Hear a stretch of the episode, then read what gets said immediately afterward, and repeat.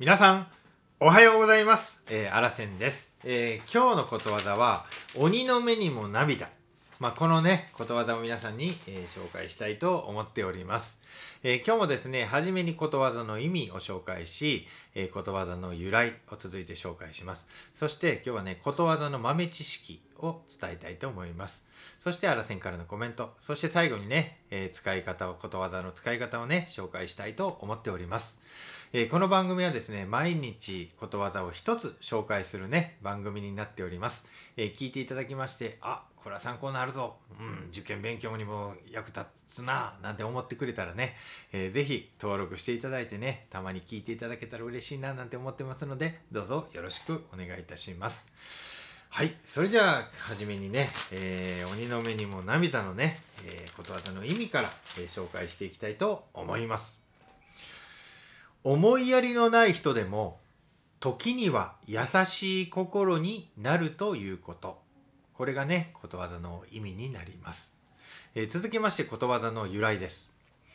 鬼は残酷で恐ろしい生き物だがたまには泣くこともあることからこれがね由来になりますえー今日はね、それじゃことわざの豆知識ということでね、えーこの鬼の目にも涙のね、似たことわざを一つまず紹介しますね。鬼も頼めば人食わず。うんえー続きましてね、日本にはね、鬼っていうね、えー鬼っていう鬼がつくことわざがね、たくさんあるんですね。ちょっとそれを紹介しますね。えー、バッと言います。鬼に金棒。鬼のいる間に洗濯。来年のことを言えば鬼が笑う。渡る世間に鬼はない。最後です。鬼のか乱。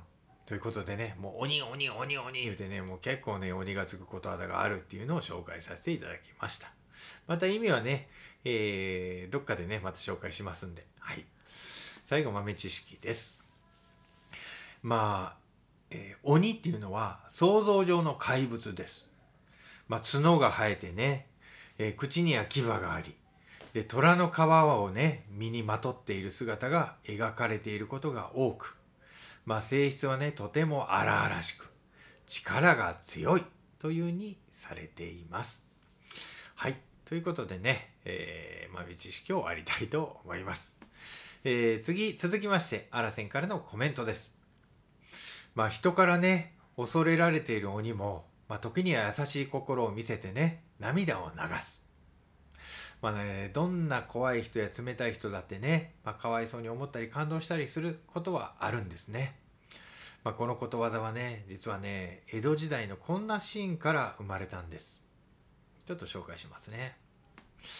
もうこれ以上はご勘弁をお代官様ということでね、まあ、土地の人々から高い年貢をね取り立てる代官は鬼っていうふうに呼ばれていたそうなんです。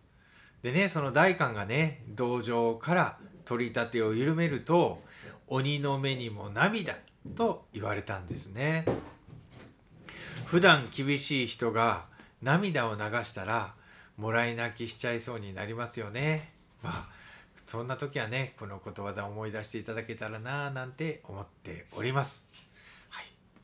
それじゃあね、えー最後にことわざの、えー使い方を紹介したいと思います。9! ねえねえねえゆうすけくん。あの厳しい香川先生が涼介くんの遅刻の言い訳を聞いたんだって。ああそうらしいな。涼介って今もう家族がめっちゃ大変なんやろ？聞いたわ。涼介の遅刻の訳を聞いてあの香川先生が怒らんかったんかまさに鬼の目にも涙やなちゃんちゃんというようなね、まあ、こんな感じでね、えーことわざを使ってもらったらななんて思っております。えーそれじゃあね、もう毎日このことわざをね、聞いていただきましてありがとうございます。えーなんかね、教え子もね、聞いていただいていることでね、もうめちゃくちゃ嬉しいです。まあ、先生頑張ってるよ、いうことでね。まあ、僕はね、このことわざ、なぜ講座をね、毎日やってるかというと、本当、まあ、話し方の練習にもなるなっていうふうに、スキルアップのためにもやっております。はい。まあね、毎日毎日、えー準備して頑張っていきたいなというふうに思っておりますので、はい。よろしくお願いしますそれじゃあ皆さん今日も朝からね頑張っていきましょういってらっしゃいの前のあの人の。大切なあの人の。心に火をつけて励まそうと思うのならあなたが燃えればいい。